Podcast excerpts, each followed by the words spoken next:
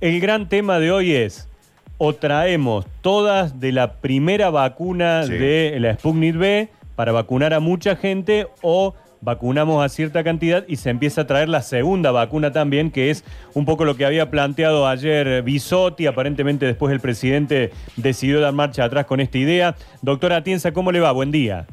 Hola, ¿qué tal? ¿Cómo están? Buen día. Gracias por el llamado. No, por favor, a, a usted como siempre por, por atendernos. Eh, ¿Cuál es su opinión con respecto a, digamos, la, la forma, el procedimiento para llevar adelante la vacunación con la Sputnik B?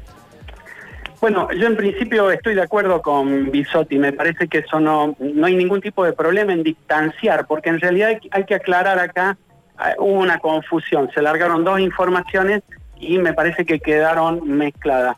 Una cosa es eh, alargar el tiempo de aplicación de la segunda dosis, que entiendo que es lo que propuso Bisotti.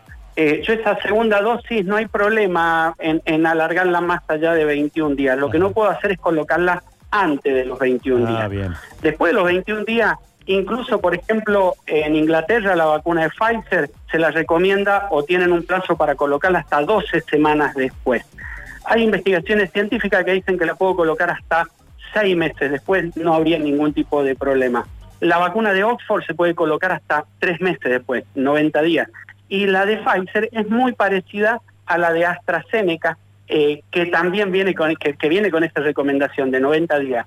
Eh, es decir, que allí yo no le veo ningún tipo de problema, con lo que nos permitiría vacunar a mucha más gente con la primera dosis y lograr una cobertura aunque sea eh, parcial. Es un poco menor la efectividad que tiene la primera dosis, llega más o menos a cubrir el 70 al 85% de la persona.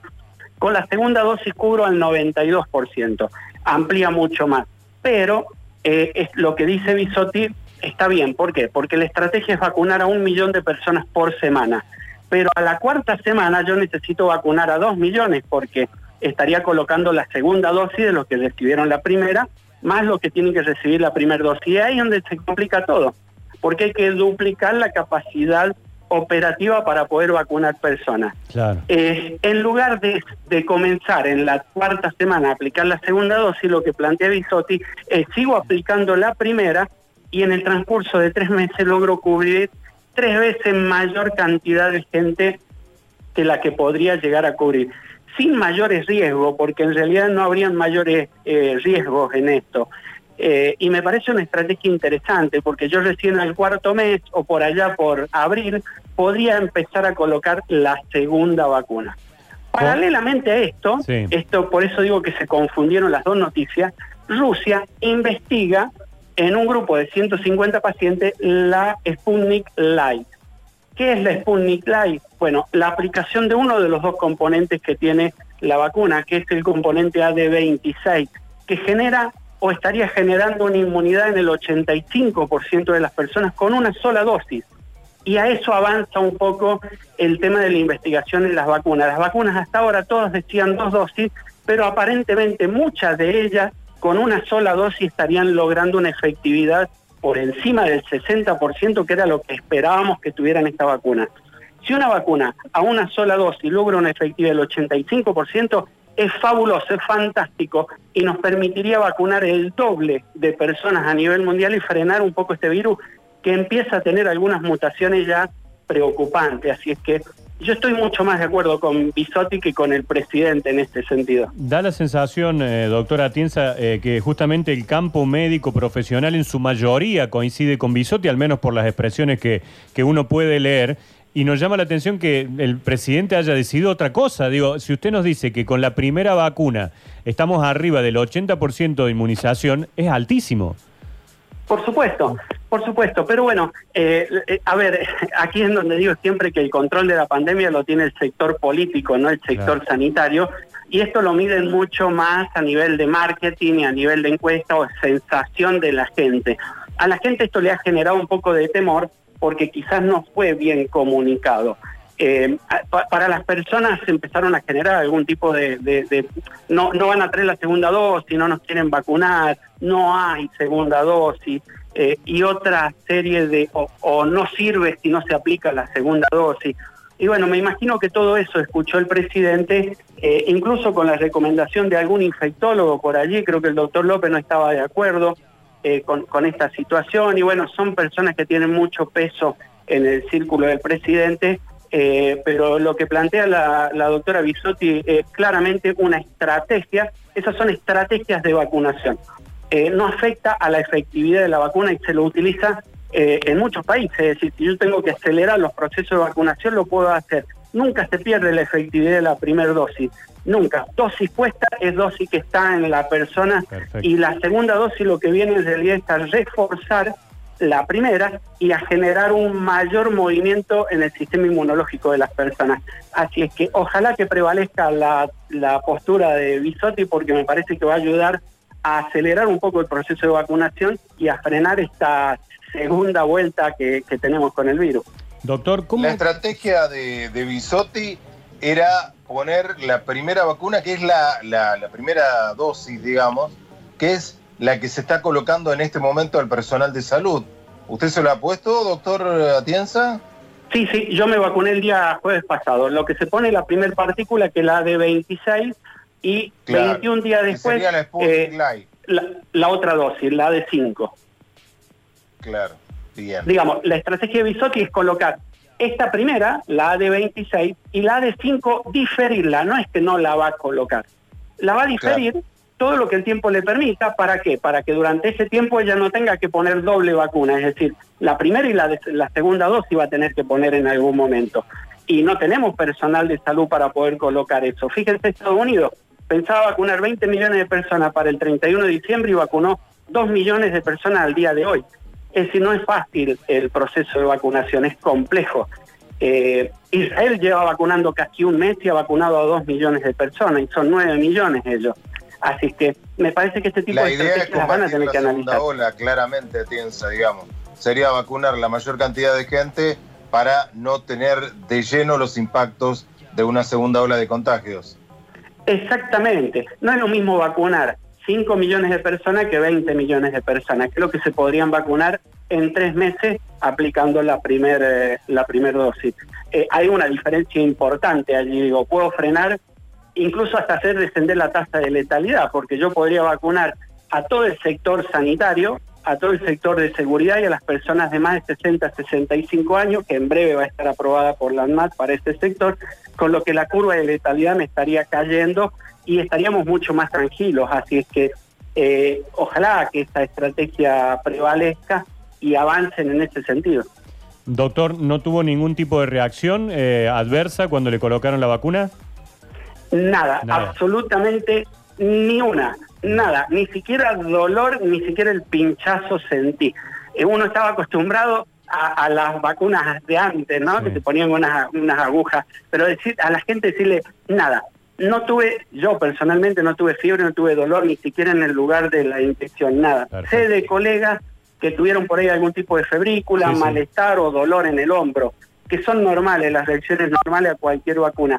Esta vacuna, la Sputnik, no ha generado ninguna reacción adversa grave en la Argentina y se han aplicado más de 120 mil dosis ya. Una, una Tenemos amigos médicos, enfermeros, perdón Nacho. Eh, ¿Qué hace la vacuna? ¿Los protege a ellos e impide que contagien a más personas o solamente protegen o inmunizan a la persona y podría ella transmitir el virus? ¿Cómo funciona? Bueno, la vacuna lo que hace es protegernos de, porque aquí también hay que separar lo que es infectarse de enfermarse. Eh, eh, ¿Cuál es la diferencia? Yo me puedo infectar de, del virus, me infecto por primera vez, me enfermo, el cuerpo genera los anticuerpos. Ahora, ¿me puedo infectar una segunda vez? sí me puedo infectar. ¿Qué quiere decir? Que si me contacto con otra persona que tiene coronavirus, el virus va a intentar infectarme, porque no es adivino, no dice, Oscar ya tuvo el virus, no, no voy a ir a él. No, viene, intenta enfermarme, los anticuerpos míos lo frenan. Ese proceso dura más o menos 48 a 72 horas. En ese periodo yo puedo infectar a las demás personas. Por eso es importante que aun cuando yo haya tenido coronavirus, esté vacunado, siga con las medidas de protección porque yo puedo ser un vehículo del coronavirus hacia otras personas. No sé si más o menos quedó claro. Claro, claro.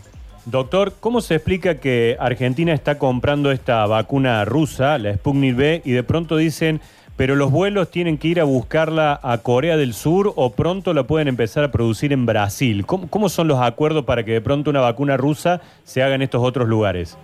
Bueno, yo estuve leyendo algunos medios rusos, ¿no? Usando algunos traductores, y Putin tiene un gran problema en Rusia porque eh, la oposición política no lo deja sacar vacunas producidas en Rusia hacia afuera. Eh, Rusia es uno de los cuatro países que mayor cantidad de casos tiene. San Petersburgo está totalmente desbordado del coronavirus. Entonces, recibe muchas críticas porque dice, ¿cómo le estás vendiendo vacunas a Argentina cuando acá estamos con una infección muy importante? Por lo que eh, Rusia ha decidido transferir a la India, a Brasil y a algunos otros países la posibilidad de fabricar la vacuna para desde allí abastecer a otros países. Es decir, no quiere afectar la producción que va a tener dentro de Rusia la va a destinar a, vacunar a los rusos. Pero ha hecho una transferencia de tecnología, se llama en ciencia.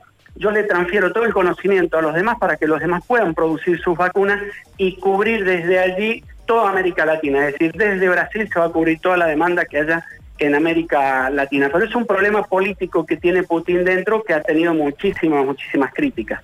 Claro.